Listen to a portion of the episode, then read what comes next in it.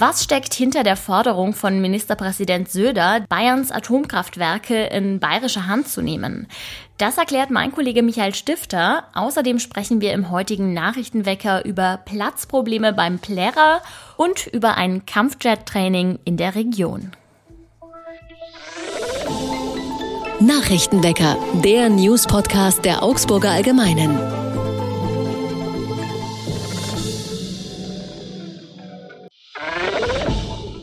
Augsburgs Oberbürgermeisterin Eva Weber ist die erste Frau an der Augsburger Stadtspitze.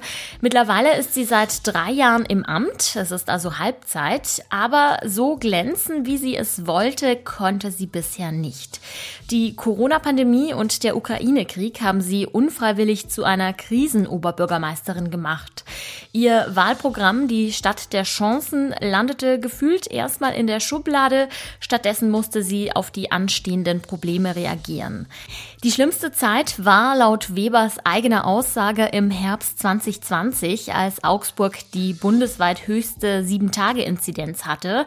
Da habe die Stadtspitze quasi von oben durchregieren müssen. In den kommenden drei Jahren will Weber sich mehr großen Themen widmen, anstatt sich im Klein-Klein zu verlieren. Weit oben stehen bei ihr auf der Liste die Themen Familien und Wirtschaft. Einige Dinge haben sich aber doch entwickelt in den vergangenen drei Jahren. So hat Weber zum Beispiel die Digitalisierung der Stadt vorangetrieben und auch bei der Ansiedlung von Startups gab es Fortschritte.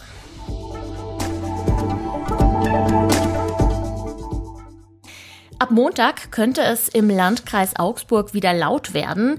In Lager Lechfeld trainieren nämlich 17 Kampfjets der Bundeswehr und die absolvieren auch Nachtflüge. Die Kampfjet-Piloten trainieren für einen Einsatz als Eurofighter bei der NATO. Sie müssen also üben, innerhalb von wenigen Minuten in der Luft zu sein. Gebraucht werden sie zum Beispiel, wenn ein fremdes Flugzeug in den deutschen Luftraum eindringt oder wenn der Kontakt zu einer zivilen Maschine abbricht. Die Übungen finden von Montag bis Donnerstag statt und zum Teil, wie gesagt, auch in der Nacht. Das Ganze geht bis zum 17. Mai, dann kehrt wieder Ruhe ein und die Eurofighter kehren an ihren Heimatflughafen ins oberbayerische Neuburg zurück. Beim Augsburger Plärer weiß man, dass es gemütlicher zugeht als zum Beispiel auf dem Münchner Oktoberfest. Man muss also nicht schon morgens anstehen, um ins Bierzelt reinzukommen und man kann zwischendurch auch mal raus, eine Runde drehen und dann wiederkommen. Naja, eigentlich. An den Wochenenden war zuletzt nämlich wiederholt so viel los, dass die Eingänge zu den Zelten zeitweise geschlossen wurden. Schon um 18 Uhr hatte man am Samstag zum Beispiel so gut wie keine Chance mehr, noch einen Sitzplatz zu kriegen. Eng wurde es auch bei den Toiletten. Zahlreiche Besucher beschwerten sich darüber. Das hängt mit der Zeltsperrung zusammen. Dadurch kamen die Menschen nämlich nicht mehr zu den Toiletten durch und mussten auf die wenigen anderen WCs auf dem Plärergelände ausweichen.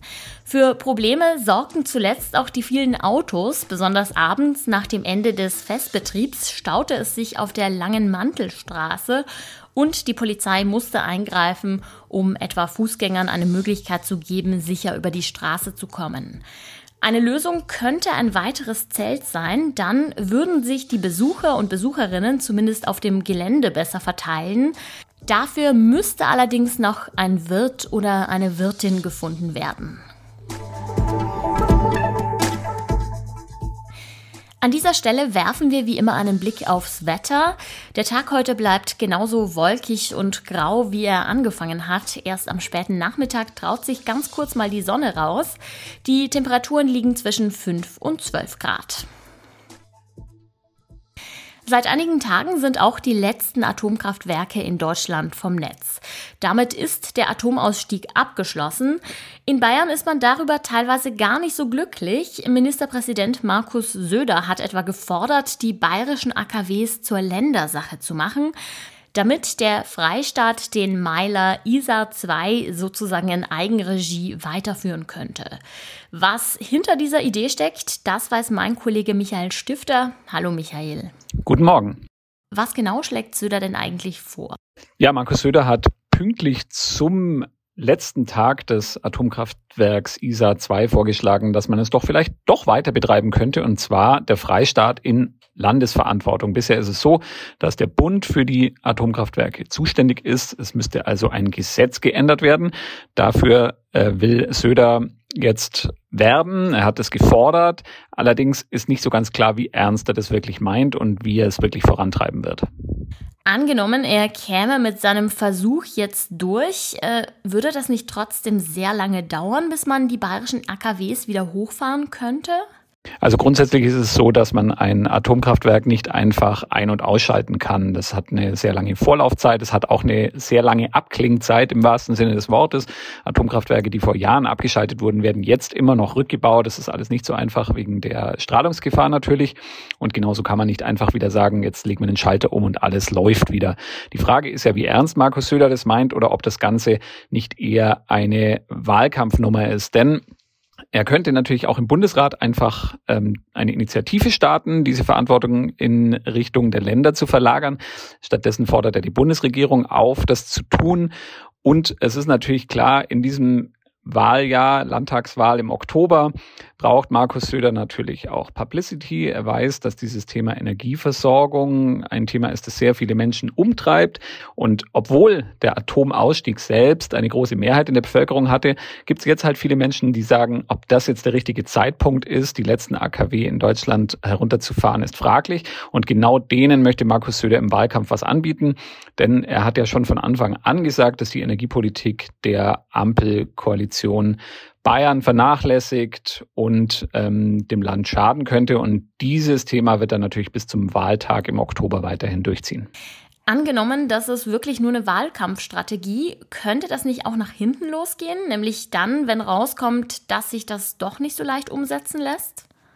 Er glaubt, er kann mit dieser Taktik nur gewinnen. Wenn die Energieversorgung auch ohne die Atomkraftwerke stabil bleibt, dann wird im Oktober keiner mehr nach irgendwelchen Schlagzeilen aus dem April fragen und dann wird auch keiner sagen, Mensch, der Söder hat sich damals getäuscht und das wäre alles gar nicht nötig gewesen.